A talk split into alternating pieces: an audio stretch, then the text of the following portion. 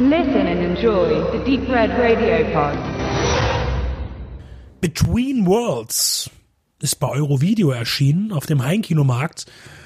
Und Nicolas Cage spielt mal wieder einen Joe, das vierte Mal im Übrigen in seinem gesamten Övre. Und der ist ein heruntergegammelter Trucker mit einer traurigen Biografie einer toten Ehefrau und toten Tochter. Bei einem Stop trifft er an einer Tankstelle auf Julie, die er eben noch mutmaßlich rettet vor einem brutalen Würger und kurz später darauf verlangt sie selbst, die Fremde von Joe, sie ebenfalls zu würgen. Sie kann, so sagt sie, durch diese Nahtoderfahrung auf die andere Seite gehen. Das hätte sie schon öfter gemacht und so will sie ihre sterbende Tochter zurück ins Licht führen, also im Jenseits. Es gelingt ihr tatsächlich und sie ist Joe sehr dankbar. Sie werden auf merkwürdige Weise dadurch zu einem Paar, denn Joe hat schon lange nichts mehr mit einer Frau zu tun gehabt und fühlt sich geehrt. Sie versuchen alle irgendwie eine Familie zu sein, aber schnell versucht das Töchterchen, ihn sexuell zu verführen. Also sie ist so im späten Teenageralter. Doch es ist nicht sie, sondern der Geist seiner verstorbenen Frau, die in ihren Körper gefahren ist, bei den transzendentalen Ereignissen. Joe will sein altes Leben zurück, seine alte Liebe oder was auch immer er glaubt, was das jetzt sein soll, und Julie aber ihren Spross Billy.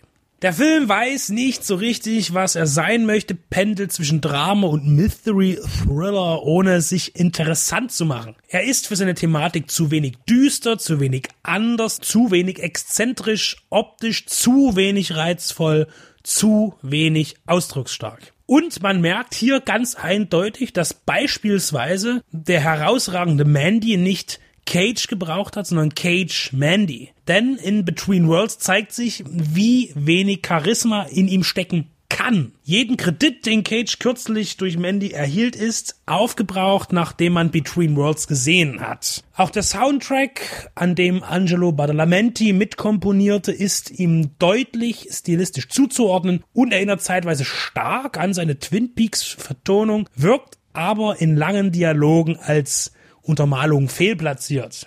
An die besseren seiner vielen letzteren Auftritte wie Joe, die Rache ist sein oder Drive Angry, der auch ziemlich cool war, zumindest ein wirklich gutes Trash-Brett mit Spaßfaktor, reicht diese Arbeit nicht heran. Die Regisseurin Maria Pulera bleibt mit ihrem zweiten Film blass und auch die Wiederentdeckung Franka Potentes, denn die habe ich lange nicht mehr intensiv in einem Film wahrgenommen, reißt nichts heraus. Between Worlds ist wenigstens Mittelmaß, aber das ist kein Lob.